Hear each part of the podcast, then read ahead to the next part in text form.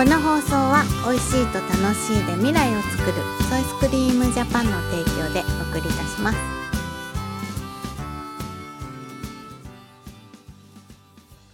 八一農園園長ゆうです。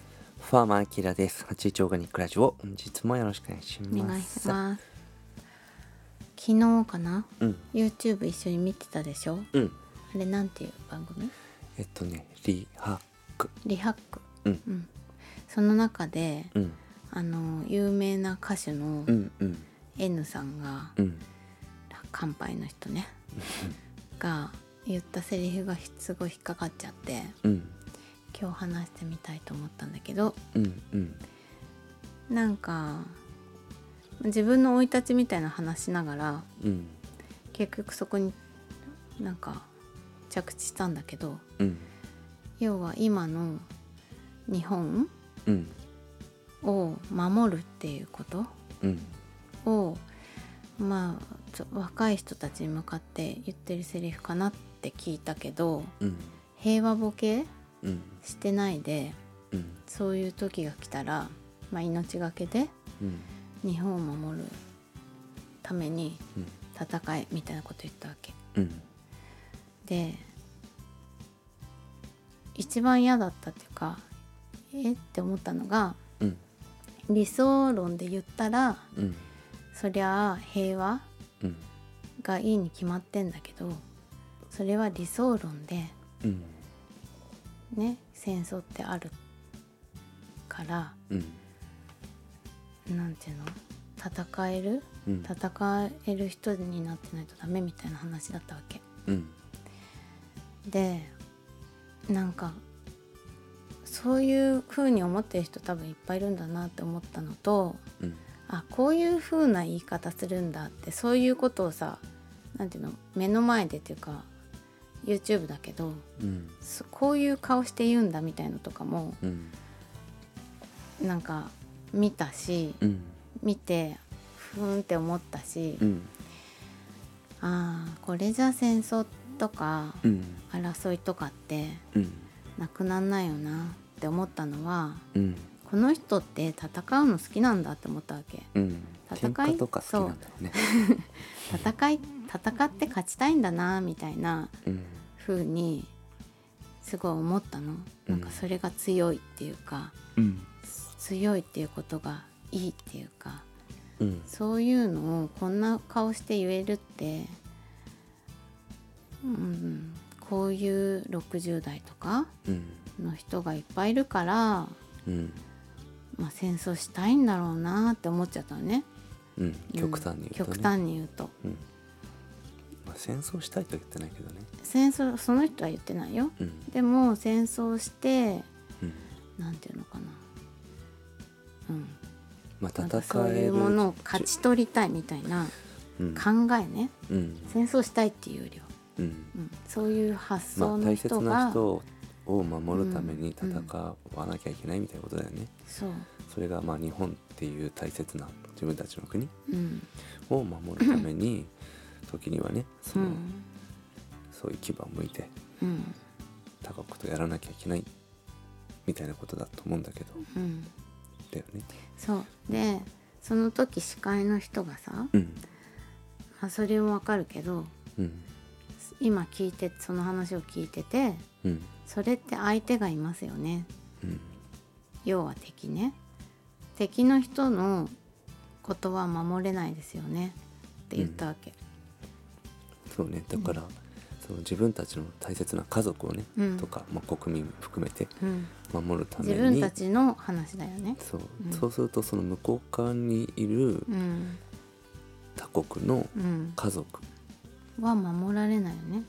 が血が流れることを容認するってことになるから。うん。それはいいんですかっていう問いだよね。そう。思ってて。そう。うん。っていうことだよね、うん。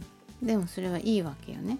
その理論から言うと。その理論から言うと、勝たない勝ちたいんだからさ、だから、うん。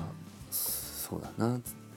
なんかそそのそこを乗り越えないといけないよね。って思うね、本当にあのそれってずっと繰り返しますよねっていううん。論理だよね。っていうかなんかさうんすごい古いなって思ったのね。うん。その守るっていうことはうん。いいじゃん。うん。自分の大事なものを守るってもう私たちにもその感覚あるしうん。守りたい気持ちとかわかるじゃん。うん。だけどなんでそこに戦うっていうことが戦わないで守れるとかっていうことをうん。想像しないのかなって思ったの。うん。うん。だからそうね、あのなんか世界はさグローバルとかさうん。って風になっているけど全然ワンネーションにはなろうとしてないわけじゃん、うん。だから自分たちの家族自分たちの国家は守るけどお隣の国の人は知らないみたいなうん。ことだから、うんそのまあそうやって人類ずっとやってきてるけども、うん。もういろいろなそのテクノロジーも発展し科学もそうだし、量子力学とかも含めてうん宗教もねいろんな思想とかいろんな、あのー角度から世界を見れるのに、相変わらずそこなのかっていううん。ところ。で、ね、最近とかだったらその量子力学的なところがさ、うん。注目されてるじゃない。ってなってくるとさ、まあ、そういう戦争があるっていうのは、まあ、一つの可能性としてもあります。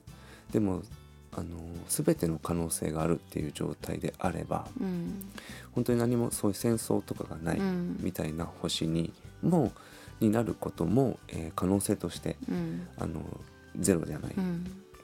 いや全ての可能性があるんだからうん。どこの可能性にフォーカスしていくかでうん。結局そういうさっき言った話みたいにいや戦わなきゃいけないんだっていうところを観察していくと戦いのある、まあ、世界になってく。る、中ね。うん、でうん。みんながそういうふうに引っ張られていったら、うん。やっぱりそこに過半数の人たちが集中していっちゃう。う。んうん。でぜなんかとても数正論のように聞こえるんだけども今のこの時代にうん。はいろんな考え方ができてできるしその量子力学的な世界観で物事を見れるんであればうんそういうではない世界っていうのもうんうん。存在するので、うん。うん。じゃあその世界に没頭するっていうかうん。その世界にフォーカスしてうん。いく。でじゃあ本質的に僕のこれは個人的な考えだけど、うん、とその所有と執着。うん。それを欲しがってやまない執着、お隣ロシアのロウクライナのうん。あそこの土地はロシアのものだっていう所有欲ともうず引かない執着心っていうか。うん。まあどっちのものでもいいんだけど僕からしたらね。だけどそのそういったその手放すとか、うん。その利益もなんだろうねそのじ自分たちの利益のことばっかしか考えないことうん。が正解になってしまってるっていうそれそれ自体がもう古古いという感覚、うん。うん、で貧しい。うん。とても貧しいからもっとその逆だよね。なんかそのうん。与えるっていうことの方がとても豊かで、ううん。ん、あ欲しいの？じゃああげるよ。うんみたいな。うん そしたら解決しちゃったりするじゃん。うん。で貧しいんだね。って。うん。ね。持ってきなって。うん。そしたらありがとうって帰るかもしれない。みたいな。で身を削ってでも別になんかそその上げることがめちゃくちゃ豊かだから減るってことも別にそんなに意図がないっていうか。うん。みたいなね。なんかそういった常識のそのパラダイムシフトなんていうのは、まあ、どっかのタイミングで起きると思うし、うんね、日本だって駐車禁止ねすごい路中がいっぱいあったりさ、これよく例えるけど、ね、もう今となったらそんな路中もなくなるぐらいうん。シフトするからさ、うん。常識なんてね昨日の今日の常識は明日の非常識なんだっていうさ、ん。ん。まあ、そんな感じでやれたらいいのになって、ね。思いました。じゃあまた明日